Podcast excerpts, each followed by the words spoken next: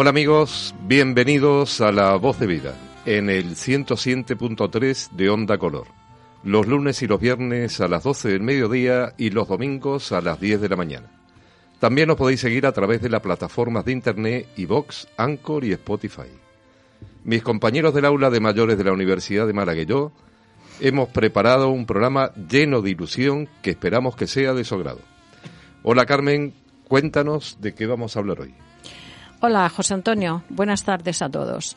Buenas tardes también a los queridos radioyentes que están ahí y, por supuesto, a todos vosotros. Nuestro sumario de hoy es el siguiente. En primer lugar, Maite nos trae una entrevista a José Luis Pérez Fuillerat. Eh, la entrevista será sobre lo que las personas mayores pueden aportar a la sociedad. A continuación, José Antonio continuará informándonos de esas influencias de ida y vuelta entre América y España. Después, yo misma les plantearé la cuestión de ¿existen los extraterrestres? Pedro nos sumergirá en un reportaje Corinto. Y finalmente Santiago continuará con su diario de un prejubilado. En esta ocasión con Vengo a quejarme. Por supuesto, Hola Peña, que está en el control. Hola Carmen, buenas tardes a todos.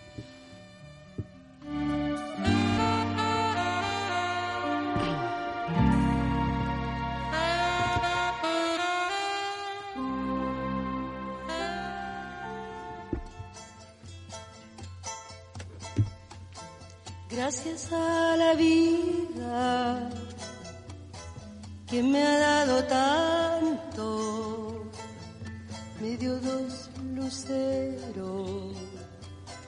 que cuando los abro, perfecto distingo lo negro del blanco.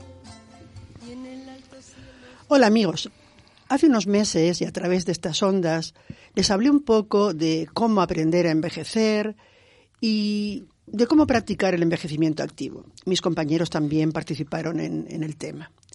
Les decía en aquellos momentos que la esperanza de vida se cifraba en 50 años a principios del siglo XX y en la actualidad la media de las mujeres ha aumentado hasta los 85 y en el hombre, cosa que le molestó mucho a José Antonio, llegaban a los 83,1 años.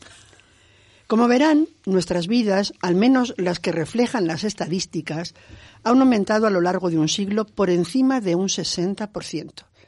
Ahora vivimos más y vivimos mejor. Y aunque en la actualidad somos más activos, más curiosos y dinámicos y más autónomos, esos cambios evidentes se han producido entre nosotros, los mayores, pero la sociedad nos sigue considerando una categoría aparte. ¿Por qué ocurre esto? Me pregunto. Creo que la respuesta está en el desconocimiento que el resto de las personas tiene de los mayores. Ahora bien, creo que somos nosotros los que estamos obligados a que nos conozcan y procurar así romper ese cliché en el que nos tienen atrapados. Debemos mostrar una imagen más real de lo que somos y de lo que hacemos, y quizás sí esa brecha generacional que nos separa ahora podría ir desapareciendo y acercándonos más a la sociedad que nos rodea. Y para ilustrar mejor lo que les he comentado, hoy tengo el gusto de presentarles a José Luis Pérez Fullerat. Su amplio currículo le convierte, siendo como es una persona rabiosamente actual, en un hombre del Renacimiento. Maestro desde edad muy temprana, oficio que ejerció durante nueve años, catedrático de lengua castellana y literatura por espacio de 34 años, es también licenciado en Filología Románica y en Derecho, y autor, entre otros tratados profesionales, de creo recordar cinco libros que abarcan novela, relatos y poesía. Jubilado de su trabajo como docente, no lo está en absoluto de su labor creadora, que le mantiene vivo en lo físico y en lo intelectual. Bienvenido, José Luis. Es un placer para nosotros tenerte hoy aquí. Muchas gracias. Nuestro interés está, como tú eres un hombre muy versado en, muy variadas materias, en saber cómo ves la vida desde la atalaya de tu edad. Pues eh, es que yo me he dado cuenta muy tarde de que, de que tengo esta edad. Pero muy tarde, hace poco, yo me he dado cuenta de que soy viejo cuando me ceden el asiento en los autobuses. de verdad, yo siempre he cedido el asiento. A cualquier persona que vea que es un poco más mayor, o, en fin, una señorita. Yo le cedía la acera a las señoritas, a los mayores. Ten cuidado con eso ahora. Me enseñaron así. Y, y, ahora veo que me dicen, no, no, siéntese. Pero bueno, y yo digo, ¿por qué? Si no llevo muleta, no. Me ven mayor, me ven viejo, claro.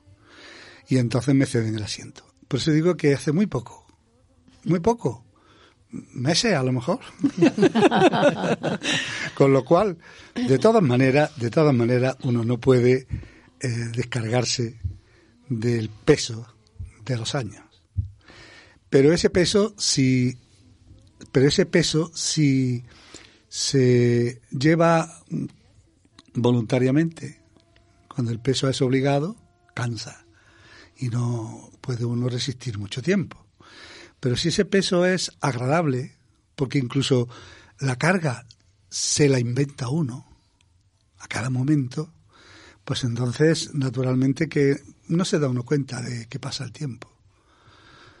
Así es que yo me dedico a, leer más que antes, porque tengo más tiempo. Me dedico a escribir más que antes, porque tengo más tiempo. También algunas veces tengo menos tiempo porque tengo ya nietos. y entonces, pues, lo que hay poco tiempo es para el amor, oye, no sé, que eso sí, ahí sí. Ahí sí, sí se nota la vejez. ¿eh? Eso, ni tiempo ni otras cosas, pero bueno. ¿Tú crees que la experiencia que hemos ido acumulando podría revertir de nuevo en la sociedad? Es que yo creo que eso no tiene que ser una reversión eh, mecánica. Tiene que ser em, que, que la viva la juventud. Pero de eso tenemos nosotros que ver mucho. Es decir, que vean nuestro optimismo, que no nos vean pesimistas, que nos vean con proyectos. Yo, por ejemplo, mm, hace una semana he comprado un piano. Qué bien. He comprado un piano porque mis nietas tocan el piano, mi nieto toca el piano. Muy bien, mi nieto mejor que las niñas, las pequeñas, que tienen 10 y 12 años pero yo estoy dispuesto a, estoy buscando un profesor que me dé a mí clase de, para aprender algo de piano. Porque una de las, mm, de, de los vacíos, de los traumas, de las, de las asignaturas, pendientes. que tenemos los de mi edad, es la formación musical y el idioma. Efectivamente. aprendimos francés, ahí, tanto en bachiller como en la carrera, las diversas carreras que hicimos, sobre todo en filología, francés, italiano, catalán, aprendí en filología románica en Granada, pero al final no acabas dominando el idioma porque no te vas al, al, país y no acabas sabiendo el idioma, y mucho menos el inglés, ¿no? que en la época de Franco casi lo teníamos prohibido por la cosa de Gibraltar. Entonces, pues, eh, en fin, esa asignatura pendiente la tengo y aunque me afano casi a diario para aprender, me he propuesto dentro de esos esas cosas que hace uno a final de año, aprender 10 o 15 palabras diarias de inglés y también algo de música. Desde luego he formado parte de una coral polifónica durante 10 o 12 años y también me gusta cantar, he sido tenor segundo y bueno, todo eso lo tengo en mi bagaje de satisfacción y de optimismo. Así es que a los de mi edad les digo que lo que tienen que hacer es eso, poner, meterse en una coral si es que les gusta cantar, aprender música, aprender idiomas, cualquier cosa, incluso si les gusta la, fin, hacer papirografía de esto, papirotécnica, trabajos manuales, pintar, pues nada, que, se dediquen a ello. O sea que tú todavía no has descartado llegar a ser un Mozart segundo, ¿no? Estás en ello. No, tanto como Mozart no, pero vamos, yo canto, yo canto. Y si, y si fuera, y si hubiera ocasión de cantaros algo, os cantaría. Sí, sí, lo sé, porque el otro, día, me lo cantaste. El otro día cuando hice, di una conferencia sobre Emilio Prados en la biblioteca Emilio Prado del Palo, que se celebraban los 30 años de la biblioteca, pues eh, hablé de Emilio Prado y canté dos canciones de dos poemas de Emilio Prado. Qué bonito. Mira, y yo también te quería preguntar, ¿tú piensas que nosotros eh, deberíamos mostrar, o más bien demostrar, cómo somos los mayores en la actualidad? Es que lo, lo, que lo que implica la demostración, eso es un poco científico. No tenemos que demostrar nada, tenemos que mostrar. Exactamente. Es decir, mostrarnos como somos y como, y como vivimos, que dentro de todos los problemas que puede tener cada familia, pues vivimos nuestra ancianidad de modo alegre, de modo optimista, y eso lo tienen que ver los demás. Entonces, si mostramos ese optimismo, esa actividad, ¿eh? pues los demás dirán, caramba, pues... No es tan malo ser mayor. Yo quiero ser viejo. Yo a los alumnos cuando les he preguntado qué quieren ser cuando sean mayor, lamentablemente algunos me decían, yo quiero ser famoso. Nadie me decía, yo quiero ser como tú, mayor. Muy bien. Y yo sigo, sigo intentando por esa vía ¿Tú crees que, que, la imagen de los mayores se ve distorsionada o no? Hablo de, en los jóvenes. Hombre, no se ve con el respeto que nosotros cuando teníamos una edad juvenil la veíamos. Nosotros respetábamos a los mayores hasta el extremo de que en mi casa mmm, no se empezaba a comer hasta que mi padre no estaba en la mesa. No de una manera autoritaria, sí, sí. sino por costumbre, por educación todos en la mesa y todos comíamos y charlábamos en la mesa. Entonces, ese respeto es el que hoy no. Bueno, yo lo he experimentado en mi propia profesión. Eh, diez años, desde el 70 al 80, de profesor en el Instituto de Martiricos. Los alumnos se levantaban cuando yo entraba en clase. Muchas gracias, sentado, gracias, buenas tardes, buenos días. Cuando en el año 80 me fui al Instituto del Palo, que se inauguró, los alumnos estaban encima de mi mesa, correteando por la clase. Y yo les decía, pero bueno, ¿no habéis dado cuenta de que yo he entrado, de que estoy aquí? Y me salía al pasillo, cuando vosotros queráis, entro. Y ya se sentaban. Tenía que poner orden. Ese esfuerzo por poner orden, que durante una hora de clase se te va un cuarto de hora. Mi hijo es profesor en el Instituto Mayorazgo y dice, papá, si yo lo que quiero es dar clase y tengo que estar media hora poniendo orden mandando callar, poniendo orden. Yo creo que esa, esa disciplina mmm, no existe. Hay que imponerla y es malo. Cuando la disciplina se impone, es malo. O sea que tú crees La que disciplina hay que asumirla. Tiene que estar mutuamente, recíprocamente, ¿eh? con sabida. Entonces tú que has conocido perfectamente y que has, te has encargado de la educación de esos niños jóvenes hace, por ejemplo, 20 años, ¿tú crees que ha evolucionado a peor el, el comportamiento o el enfoque que los Sí, niños tienen? La de- falta de disciplina. Yo creo que la falta de disciplina. Ahí el, el profesor tiene que hacer, desde el punto de vista de la enseñanza, me estáis preguntando Sí, sí. naturalmente, el profesor tiene que hacer un esfuerzo para imponer disciplina. Y eso es malo.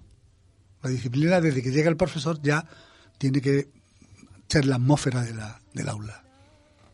Por lo menos, claro, hay que pensar, mi mujer es maestra, ha sido maestra, también está jubilada, y con los niños de la primaria no tenía que imponer disciplina. Ahí estaba ya la maestra, era...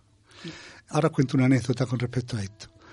Pero los adolescentes, la edad es lo conlleva rebelión, ¿no?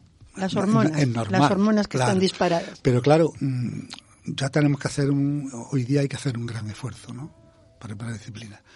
Y decía yo que os quería contar una anécdota y es la de, eh, ¿veis la edad? Ya se me ha olvidado.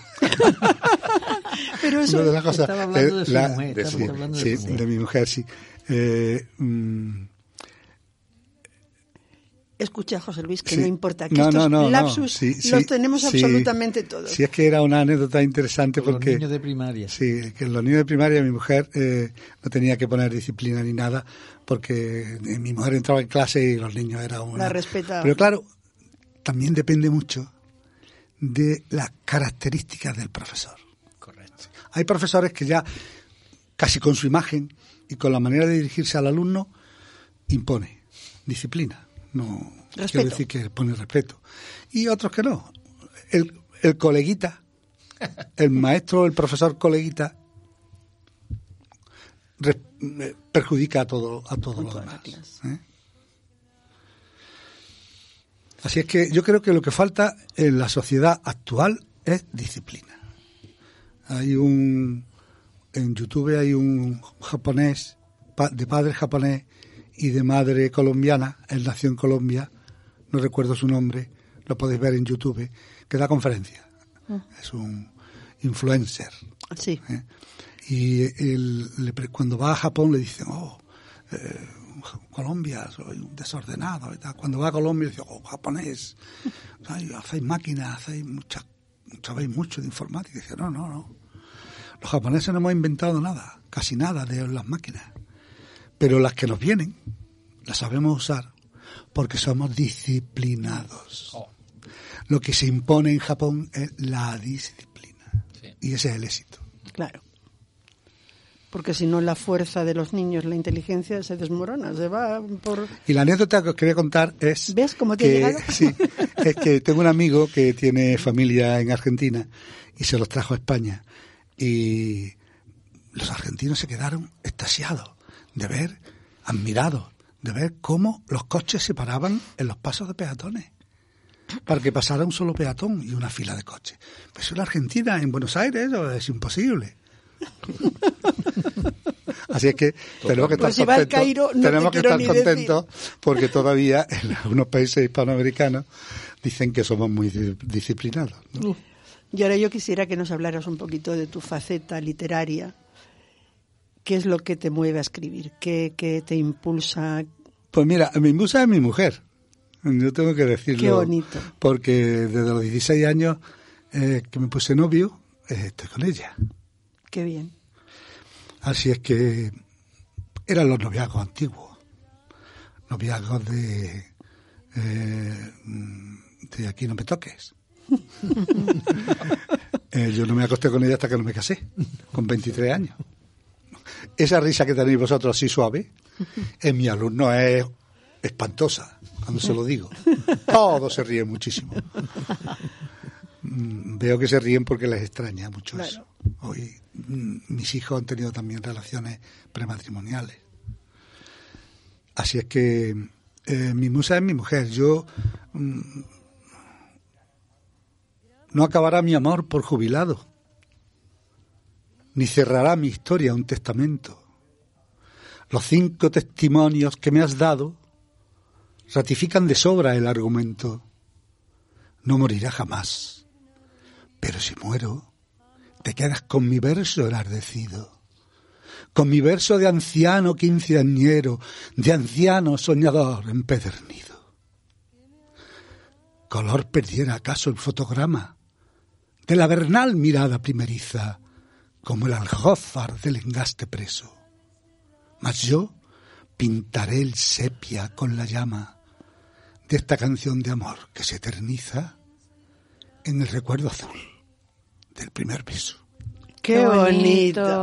Bravo, bravo. Qué, de- qué Sí. declaración de amor tan hermosa. Preciosa. Tiene que estar súper contenta tu mujer. Bueno, yo ahora quiero que mis compañeros, si tienen algo que preguntarte o algo que les gustaría saber, y Bueno, yo creo que lo que, volviendo a lo de, a lo de los mayores, ¿verdad?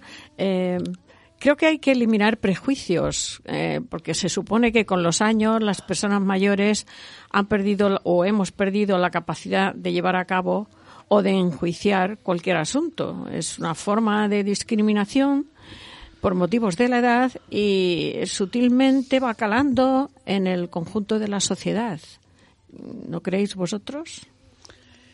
Pues quizás sí, quizás sí, es cierto, porque yo, yo te lo decía, la sensación que tienes cuando te escuchan, que te escuchan, mis nietos desde luego me escuchan y me respetan, pero en general, si tú a un chico, el otro día sentado en, en- era una niña, sentada en el autobús, iba con las piernas extendidas y las zapatillas de tenis puestas sobre el, el, asiento de enfrente. Yo hay cosas que es que no las puedo evitar. Entonces, muy educadamente, digo, mira, guapa, no te das cuenta de que si me voy a sentar yo o cualquier otra persona que venga, tenemos que limpiar el asiento. Hoy, por Dios, qué delicados son ustedes. Eh, Inmediatamente dijo delicados. Quitó los pies y no me puso a parir, porque en otras ocasiones encima Te critica. te critican o te... Pero no obstante, te sorprendes. Dices, bueno, pero, pero si yo lo que te estoy diciendo es algo absolutamente lógico, ¿cómo lo puedes interpretar como...? No lo sé. ¿Tú qué dices, José Antonio? No, yo lo que le quería decir a José Luis es que mm, hoy me he dado cuenta porque he sido un fracaso en el amor.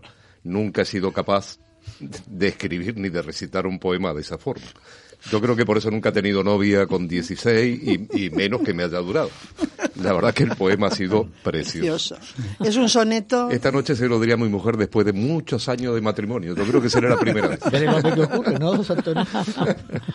Bueno, tengo que deciros que a pesar del optimismo que estoy diciendo que tenemos los ancianos y que yo tengo, desde luego, yo estoy escribiendo un poemario que se titula Ars Moriendi.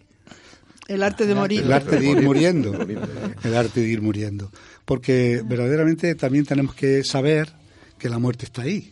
Acordaros de aquellos versos de, de Benedetti, de Mario Benedetti. Cuando éramos niños, los viejos tenían como 30. Un charco era un océano. La muerte lisa y llana no existía. Luego, cuando muchachos, los ancianos andaban en los 40. Un estanque era un océano. La muerte solamente una palabra. Más tarde, cuando nos casamos, los viejos rondaban los 50. Un lago era un océano. La muerte era la muerte de los otros. Ahora, veteranos, ya le dimos alcance a la verdad. El océano es por fin el océano, pero la muerte va siendo la nuestra. Muy bonito. Qué, qué gran Qué verdad. maravilla, Qué gran verdad. Benedetti. Qué Una maravilla. pregunta, José Luis. Eh, ¿El ser viejo es algún delito? Bueno, hay una ministra sueca o por ahí que dijo que había que ir eliminando que somos muy costosos. Sería una, una ministra.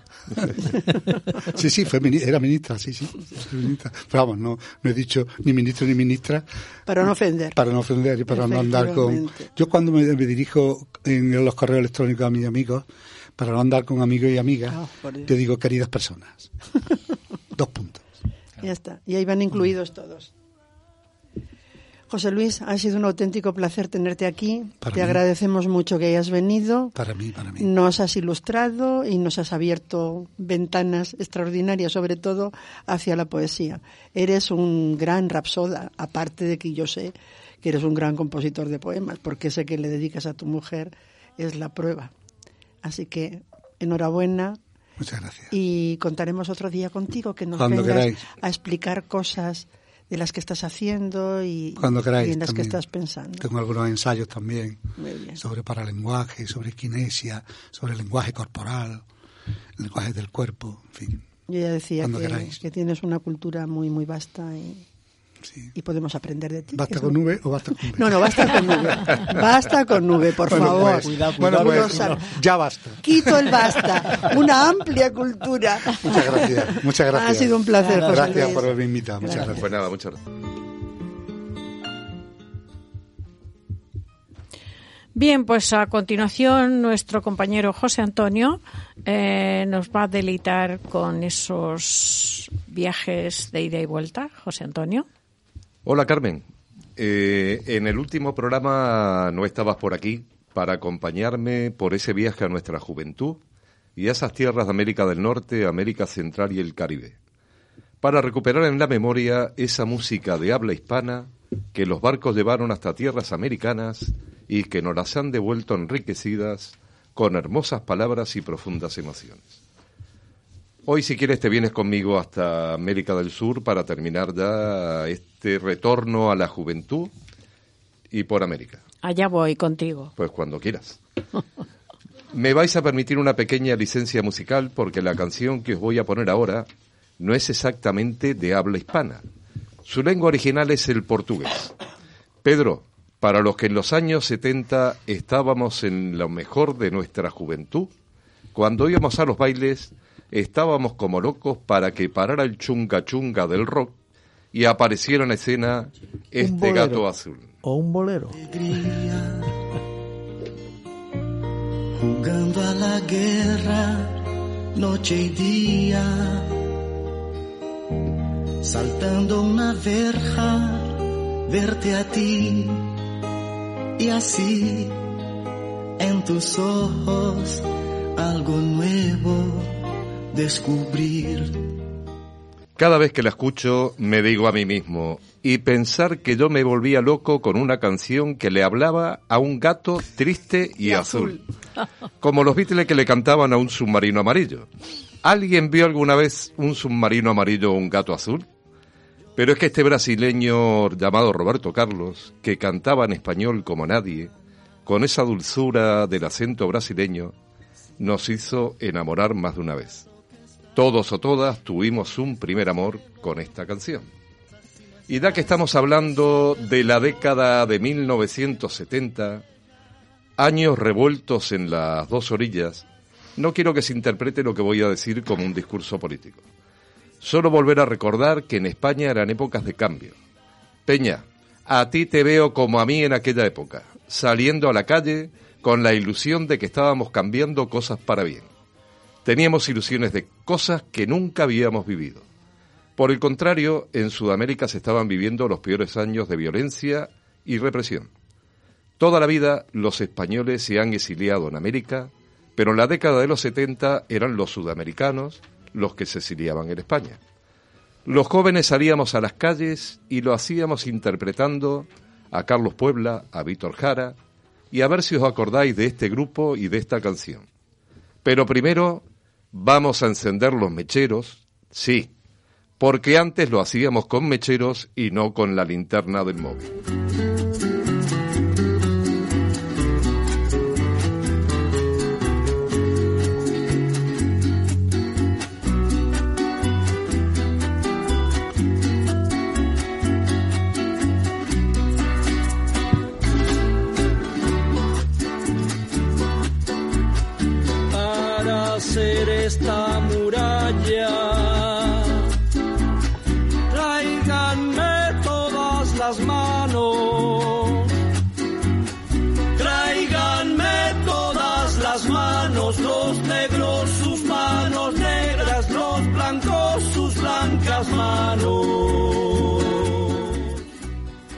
Peña, qué recuerdos. Éramos tan jóvenes y queríamos cambiar el mundo. Posiblemente al final el mundo nos ha cambiado a nosotros pero todavía conservo mis recuerdos llenos de ilusión y de esperanza que con canciones como la de este grupo chileno Quilapayún expresaban mis sentimientos como nadie. Bueno, la revolución pasó y cuando la recordamos, nuestra familia nos dice, ahí está el abuelo Cebolleta y sus batallitas de juventud. Así que para finalizar y para que los jóvenes nos critiquen con razón, os traigo una de esas canciones que me arrepiento que haya sido una de mis preferidas pensar que critico a mi hija Natalia y su música rara de hoy en día.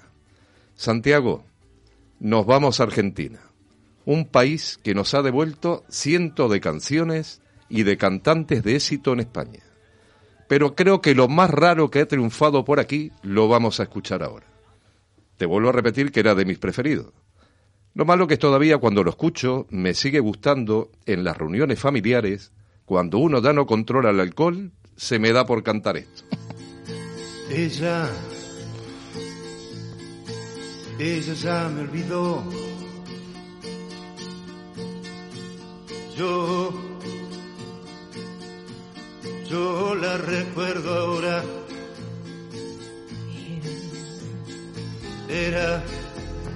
Canta, canta. Como la primavera. como la primavera.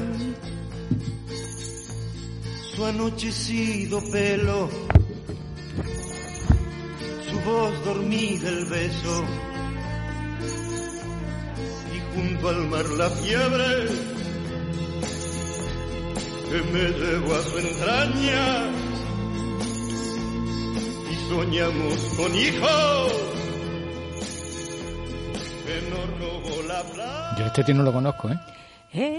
Esto es lo más raro que ha pasado por aquí. Se llama Leonardo Fabio. Yo sí lo conozco. me encantaba. Y además la canción sí, me Preciosa. gusta mucho. Hay gente que cuando toma copa se le da por Rafael, a mí se me da por Leonardo Fabio. Lamentablemente estoy viendo la cara de asombro que pone nuestro director Fran Martín. Después de esta canción de Leonardo Fabio me está indicando la puerta para que me vaya. Fran, dame una segunda oportunidad. O por lo menos déjame que me vaya con Maite a través del Perú y amarradito los dos. Ay, sí, por favor.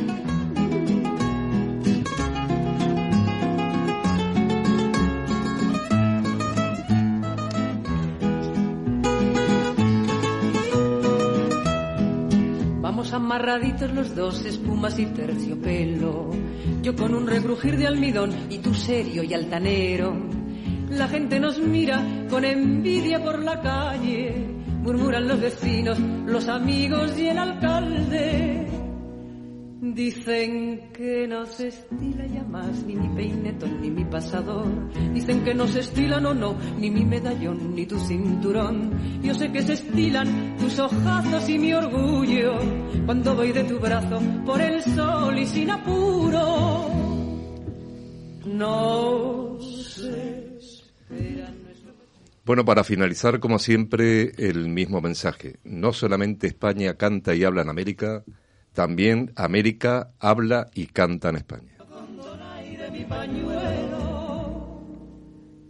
de. Ya sé que estila que te pongas para cenar en el ojal. Desde luego parece un juego, pero no hay nada mejor que ser un señor de aquellos que vieron mis abuelos.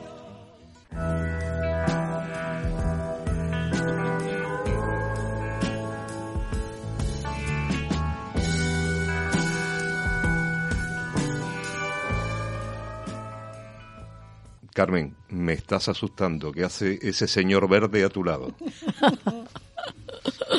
Soy sí, yo, porque... ¿eh? porque esa es mi pregunta. ¿Crees en los extraterrestres? ¿Es la especie humana la única especie inteligente del universo? No parece que haya ninguna razón para pensar que así sea. Si la vida y la inteligencia son el fruto de un proceso fortuito producido por millones de, años de evolución, como defiende la mayoría de los científicos, este proceso podría haberse repetido en diferentes puntos del universo. Existen miles de millones de estrellas del mismo tipo que nuestro Sol en la Vía Láctea. Y la nuestra es tan solo una entre las más de 10.000 millones de galaxias del universo observable. Lo cierto es que no debería importarnos demasiado la posibilidad de existencia de vida extraterrestre inteligente en otras galaxias, ya que lo más probable es que jamás consigamos establecer contacto con esos seres. La Vía Láctea tiene un diámetro de 100.000 años de luz. Esto quiere decir que si recibiésemos una señal procedente de seres extraterrestres del otro extremo de la galaxia, esa señal habría sido enviada hace 100.000 años y nuestra respuesta tardaría otros 100.000 años en llegar a su destino. No parece una buena forma de mantener una conversación. Sería todavía más complicado establecer algún tipo de comunicación con seres de otras galaxias. La más cercana, Andrómeda, está a dos millones de años luz de nosotros. Es decir, necesitaríamos cuatro millones de años para escuchar a alguien que nos dijese hola y que ese alguien recibiese nuestra respuesta. En definitiva, la comunicación con seres extraterrestres solo podría produ- producirse con criaturas que viviesen en un sistema planetario situado a unos pocos años luz del nuestro. A menos claro que la física que conocemos esté equivocada y la velocidad de la luz no sea un límite insalvable. O que aprendamos a construir agujeros de gusano y descubramos cómo enviar señales de radiofrecuencia a través de ellos. Y de paso aprendamos a viajar en el tiempo. En 1950 el gran físico Enrico Fermi anunció lo que se conoce como la paradoja de Fermi. Hay una contradicción entre la probabilidad de la existencia de vida extraterrestre y el hecho de que no hayamos tenido ningún contacto con ella.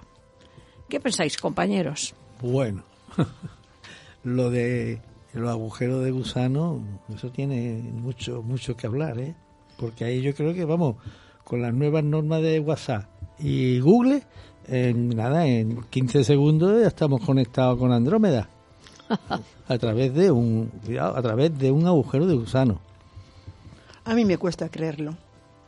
No sé por qué, es algo que, que nunca me ha entrado en... Maite, como dicen en la tierra de mis padres, a ver los ailos. Como las brujas, por supuesto. Eso está, está muy claro.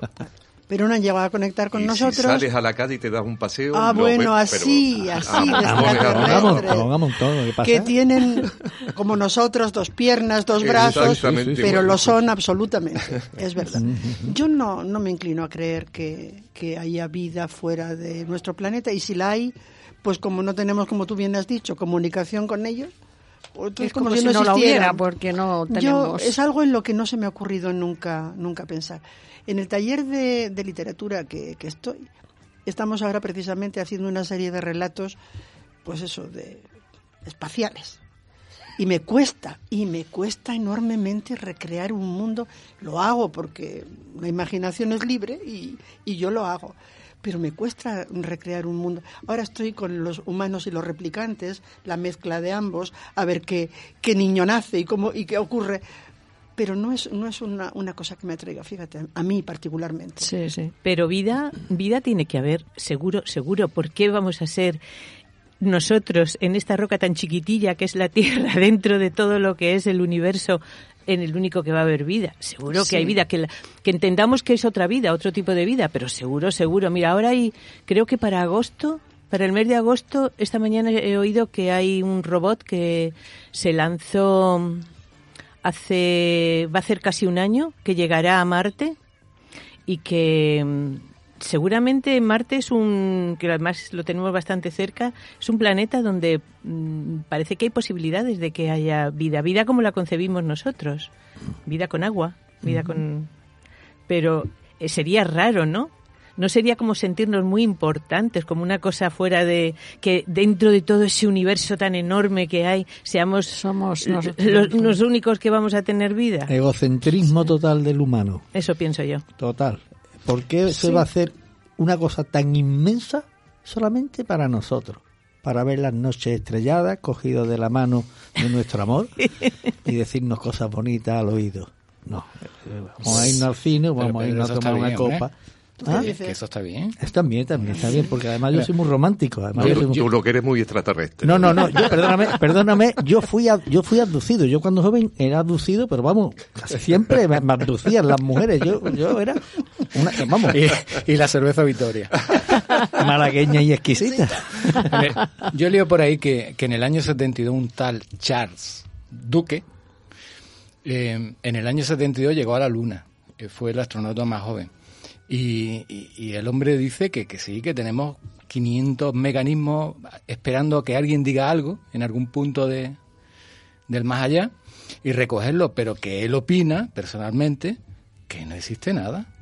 Y, y, y- y dice, yo estaba Somos allí. únicos. Entonces, somos Con lo únicos. cual no se le puede Pero- discutir. o sea. A ver, Somos únicos. Una- una- Menos mal que somos únicos, yo- porque si hubiera otra raza como la nuestra, yo Bueno, te la hablo, nuestra no el universo. yo si te hablo de uno que ha estado allí. A mí me está viniendo a la memoria ahora, no sé si os acordáis, de hace un montón de años un programa de Jiménez del Oso sí, Sí. perfectamente. que hablaba de todos estos temas y, y la verdad que era muy interesante. Y dis- vamos, discrepaba, porque este hombre sí decía de que había vida más allá. Ah, Claro que hay, vamos, yo Sí, pienso lo que Pero pasa vamos, es el que- otro ha estado y este no había estado. o sea, Lo que eso- pasa es que yo estoy con, Mati- con Maite, si, no, si hay y no las conocemos, es como si no No ¿Y, hubiera. y- y quién nos no dice que sabemos. no estén aquí? Y que nosotros, y que nosotros... Eso ya es mm, más inquietante. Sí, No me ponga de los nervios. Hay muchos replicantes aquí, hay muchos Yo- replicantes.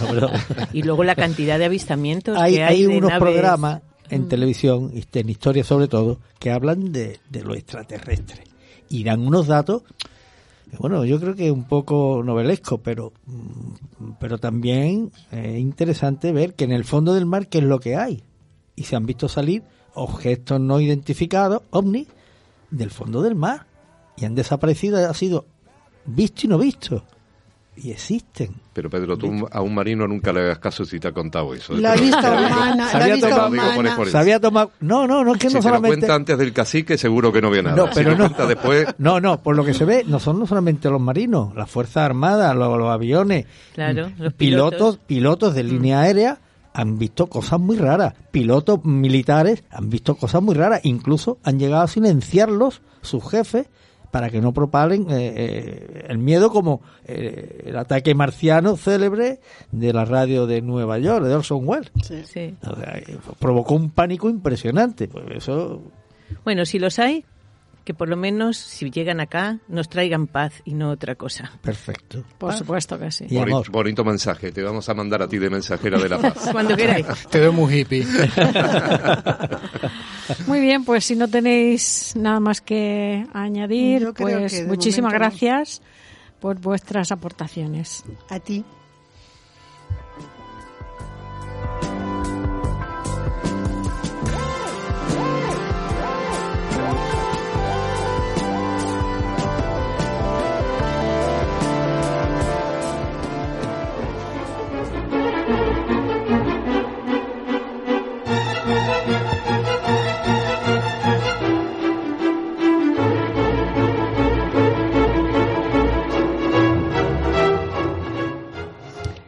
Estimados radioyentes, buenos días. Hoy vamos a hablar de una entidad que se dedica a ayudar a las personas más necesitadas. Esta entidad es la Fundación Corinto. Vamos a conocer qué es la Fundación Corinto, quiénes la conforman y cuál es la labor que realizan.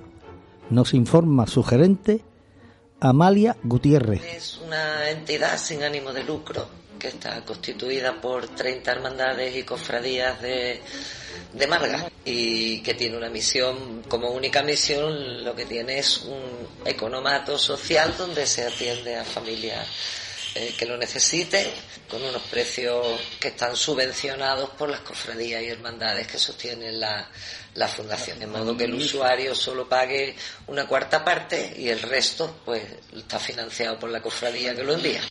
La Fundación Corinto es una entidad creada con una finalidad, la de ayudar al necesitado, una labor social extraordinaria realizada por las cofradías y hermandades de Málaga. Pero ¿cuándo se inició la andadura de esta fundación? apertura de un economato que se hizo en el año 2011, eh, coincidiendo un poco con la, con la parte más profunda de la crisis económica que había en España justo en aquel momento. Y lo que se hizo fue hacer un, un supermercado, tanto que al final es un supermercado que están pues muy bien instalados, una- unas instalaciones buenas, una cantidad de referencias eh, bastante interesante, todo de productos básicos de alimentación, de limpieza, de aseo, de dro- droguería, una línea infantil y a un precio, como comentaba antes, pues bastante interesante porque la fundación no tiene ánimo de lucro y entonces todos los precios de los artículos que compran los usuarios están marcados a un 25% de su coste. La fecha de creación fue, crucial, porque coincidió con la crisis económica. Fueron muchas las personas beneficiadas en estos difíciles momentos.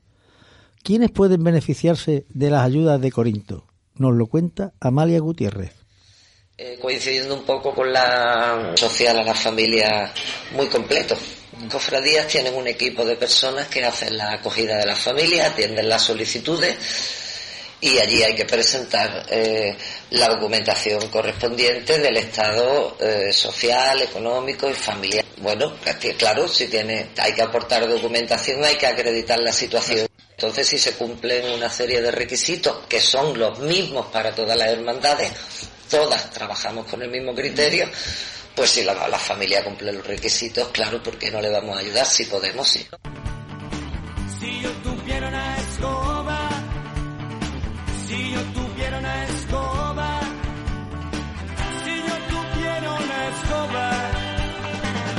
Cuántas cosas barrería. Si yo tuviera una escoba, si yo tuviera una escoba. La selección de personas beneficiadas no se hace de manera arbitraria. Antes se realiza por parte de las diferentes cofradías un control donde el solicitante debe aportar documentación de su situación socioeconómica real. Vamos a escuchar de nuevo a Amalia Gutiérrez para conocer más datos sobre la Fundación Corinto aportan una cuarta parte del precio. El resto, por supuesto, está financiado por las cofradías que hacen un esfuerzo bastante interesante, que nosotros llevamos ya trabajando pues nueve años y las hermandades que están en la fundación ya han aportado más de dos millones de euros a este proyecto. Entonces, bueno, esa es la aportación que nosotros hacemos a la sociedad de Málaga, entendiendo que las cofradías también tienen su capítulo social muy importante, todas lo tienen y este pues es uno más. La fundación no regala nada. La fundación ayuda a las personas para que puedan adquirir alimentos para su familia, pero eligiendo ellos lo que quieren. No se les regala nada. Lo adquieren ellos con su dinero, eso sí, a un precio excepcional vamos a conocer quiénes cubren las diferencias entre costos y la aportación que hacen los beneficiarios. Esto no es, no es una entidad de beneficencia como estaba entendida antiguamente. a lo mejor se le podía entregar a las personas eh, lo que hubiera. Aquí nosotros tenemos un surtido bastante interesante de productos eh, básicos bastante completos. Las referencias que hay es un surtido muy completo y a fin de que cada familia pueda elegir lo que le guste, lo que necesite comprar, lo que le interese, lo que le venga bien para hacer la comida de esa semana o de ese mes y que la familia pueda elegir porque eh, es un, plus para la dignidad de la persona, que la persona pueda entrar en un supermercado y hacer su compra a su gusto y al gusto de su familia, aunque sea aportando una pequeña cantidad. No regalamos nada, solo ayudamos a hacer la compra a las personas.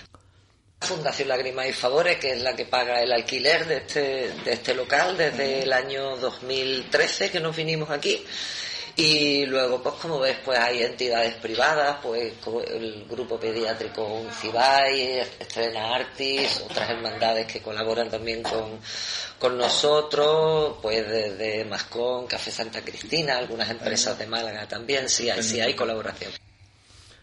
Ahora sabemos quiénes son algunos de los mecenas que apoyan a la labor de Corinto. Entre ellos se encuentran la Fundación de Lágrimas y Favores, que fue creada, por cierto, por Antonio Banderas. El grupo pediátrico Uncibay, Mascón, Café Santa Cristina y algunas empresas más. La fundación cuenta con 150 voluntarios y el número de beneficiarios superan los 500. ¿Cuántas cosas una vez conocidos los datos sobre la Fundación Corinto, quiero preguntar a mis compañeros de mesa, ¿conocéis de alguna entidad que realice una función similar a Corinto? ¿Y por, creéis justo que en el mundo exista tanta riqueza y al mismo tiempo se encuentren personas que pasan hambre y calamidades? Yo no conozco una, yo conozco varias. A mí me ha sorprendido, por ejemplo, que Corinto, que se ve que hace una labor extraordinaria, cobre. Porque, por ejemplo, en otras asociaciones todo es gratuito. Y te voy a decir más, hay una asociación en, en Los Ángeles, en la barriada de Miraflores de Los Ángeles, que se llaman Yo Soy Tú, y dan de comer diariamente a mil personas. Se llevan la cena preparada ya, o sea, no, no le suministran alimentos, digamos, tipo supermercado. Pero tienen también mm, un control, les hacen una ficha cuando llegan allí, conocen sus, sus momentos económicos, sus dificultades y demás.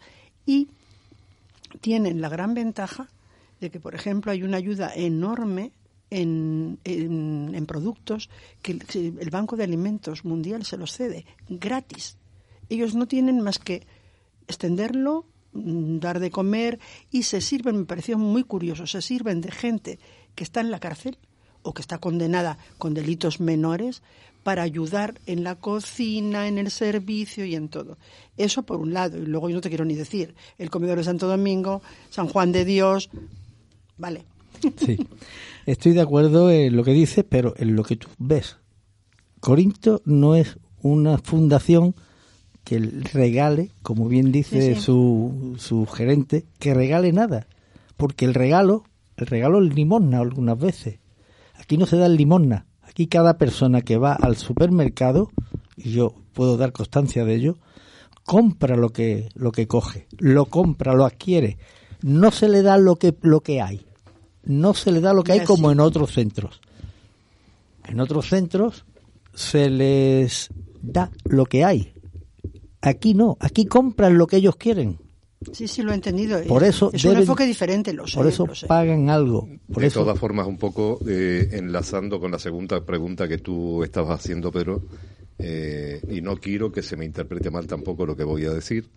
Mm, yo creo que sería mejor que termináramos con todas esas grandes diferencias sociales tan importantes que existen eh, antes que dar de comer gratis. Por supuesto. Eh, porque al final eh, muchas empresas mm, también es verdad que aportan una serie de dinero, de, mm, de alimentos, de no sé qué, y después se lo desgraban cuando le llega la hora fiscal. Esas cosas, mm, lamentablemente, es seguir rizando el rizo de que parece que es una beneficencia y al final no lo es. Creo que sería mucho mejor empezar por la segunda parte y no por la primera, sabiendo la dificultad que eso tiene. Yo, si me permitís, voy a decir algo que es una frase un poco fuerte. Si a un pobre se le da una limosna, nunca dejará de ser pobre. Si tú quieres alimentar a alguien, no le des un pez. Dale una caña y enséñalo a pescar. Por supuesto. Pero hay gente que no tiene la posibilidad de la caña, ni la posibilidad siquiera de La caña siempre te hay posibilidades, Maite. Hay que buscarla también No, muchas lo que pasa veces. es que también hay que diferenciar entre el público, a ver si me entienden.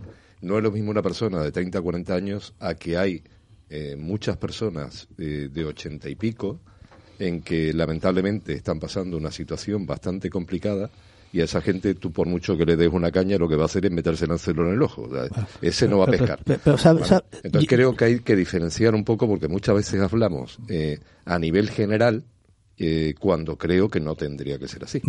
Mira, yo estoy viviendo la- eh, el entorno de, de la Fundación Corinto. ¿Sabéis la alegría que da ver de salir a una familia? Que hay mayores, hay medianos hay y algunas veces hay jóvenes, ¿eh? Con sus hijos pequeños, con un carro lleno, lleno de alimentos, por 15 o 20 euros, todos de primera calidad. O sea, no de primera calidad, normales. Eso, es una grandeza. Y además, todo es para y por. Ahí no hay beneficio de ninguna clase. El costo es 5 y 5 es lo que entra. Y es para reponer. Ahí no hay ningún beneficio para nada. Yo, yo quiero hablar. Habla. Hombre, Santiago, te, estábamos, te estábamos esperando, Santiago. Vamos a ver. Eh, yo estoy de acuerdo con las limosnas. ¿Por qué no?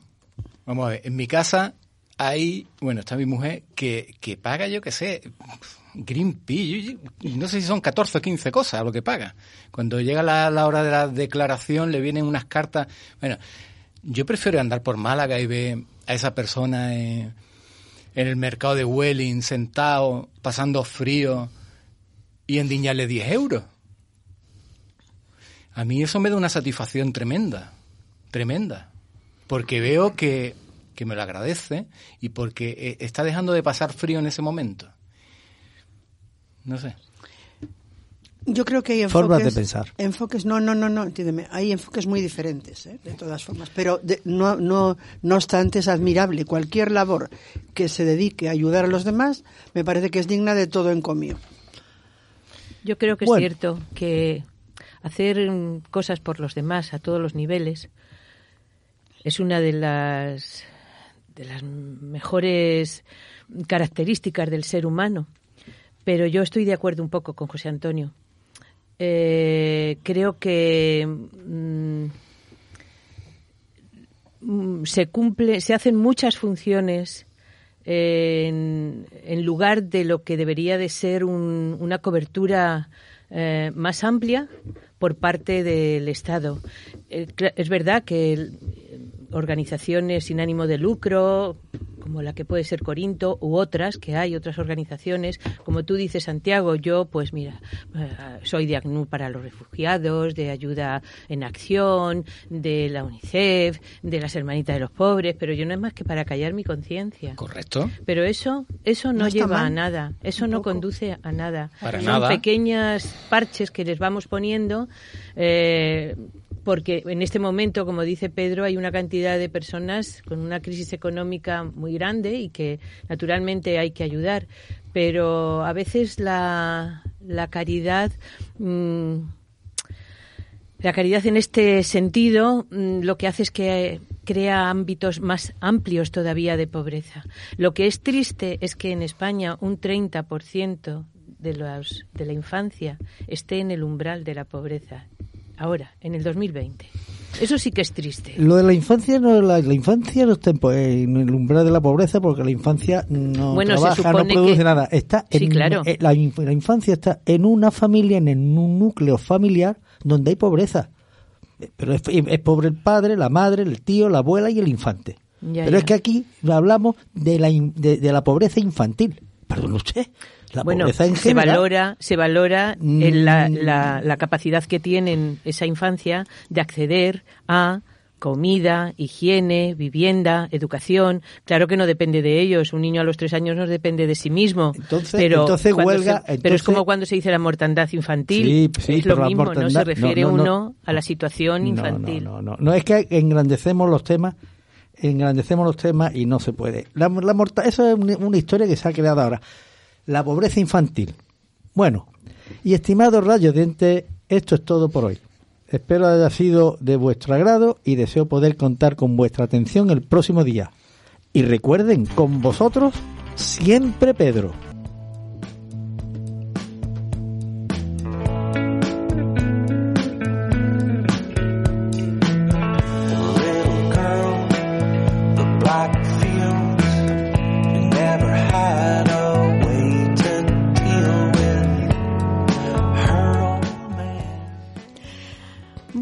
Pues a continuación nuestro amigo Santiago nos va a hacer un prejubilado. Hoy es Vengo a quejarme. Correcto.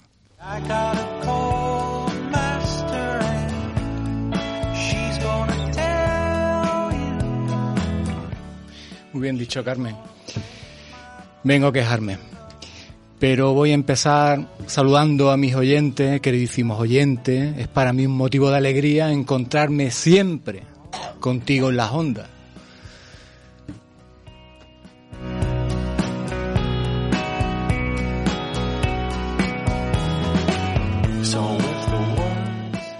Ayer, nada más entrar por las puertas del estudio, me entrega Teresa una postal junto a varias cartas. Las cartas las leeré detenidamente y las contestaré como siempre, a puño y letra. La postal, elemento abierto e inmediato, leeré su contenido aquí y ahora.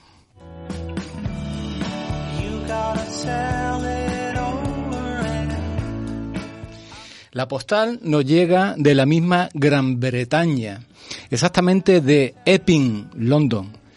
Eh, nos las envía una joven oyente, se llama Luna, y hoy cumple eh, la deseosa edad de 26 años. ¡Hombre! Nos pide que la felicitemos. Felicidades. Luna. ¡Felicidades, felicidades, Luna! Luna. Eh, queridísima oyente, espero que te haya gustado este magnífico coro de voces y por favor sigue escuchándonos.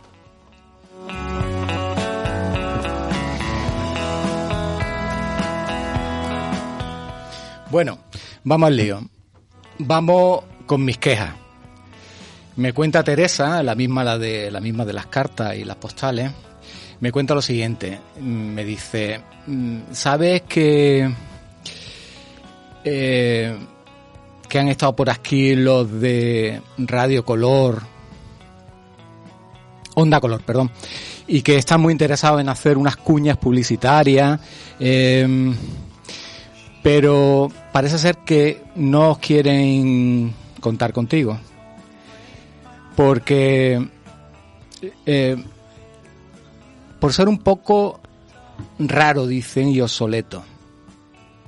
Queridísima gerencia de Onda Color, espero valoren la creatividad de estas cuñas hechas con amor que sirven para sacaros de vuestro grandísimo error.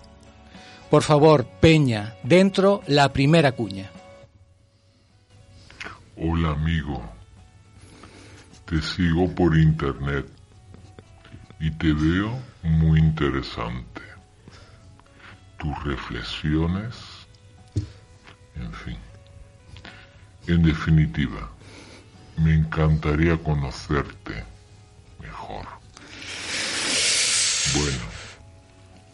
ya conocen mi número. Llámame. Claro que sí, que te voy a llamar. Pesado eres. Eh, Peña, espero que esto se pueda borrar. Me refiero, cuando te digo cuña, a esa magnífica cuña futurista, tan moderna y etérea.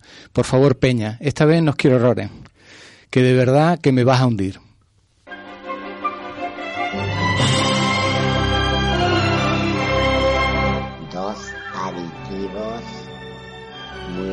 Muy recomendables. La voz de vida y onda color. Consulte con su transistor.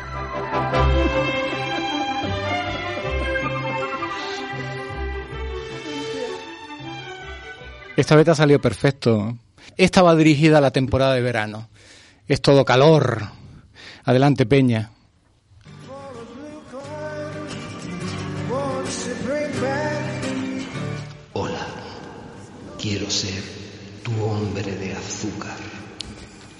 Búscame en onda color, la voz de vida. Paladéame.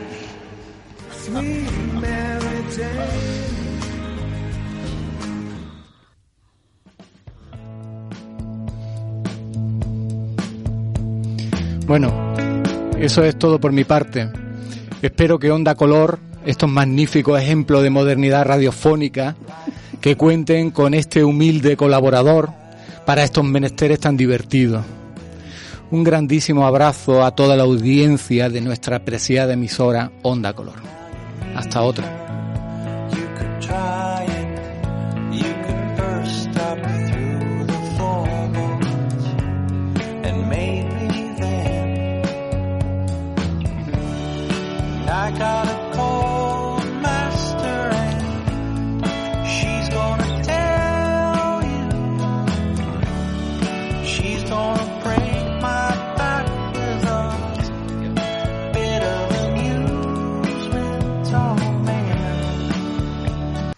Como siempre, nuestro compañero Santiago, que es el friki del grupo, esa es la definición que le va, ha puesto la nota de humor final, que ha estado muy bien, francamente bien. Son unas cuñas muy aprovechables. Yo pienso hablar con gerencia y defenderte a capa y espada. Yo prefiero a Gamberro. Que Serás, serás la única, Maite, friki, serás la única. Hombre, me sentí un poco cortado teniendo delante a José Luis. Digo, este hombre, este hombre no se merece este pestiño.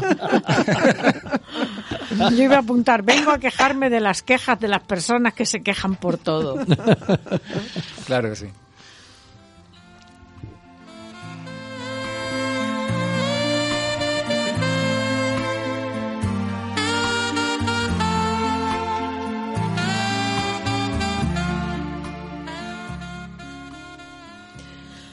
Bueno, pues hemos llegado al final de nuestro programa de hoy. Esperamos haber colmado sus expectativas y sobre todo haberles entretenido. Y ya sabes, si quieres sentirte feliz, voz de vida has de oír. Buenas tardes. Adiós. Adiós, Adiós, buenas tardes, buenos días, buenas, mañanas. Dilo en vasco.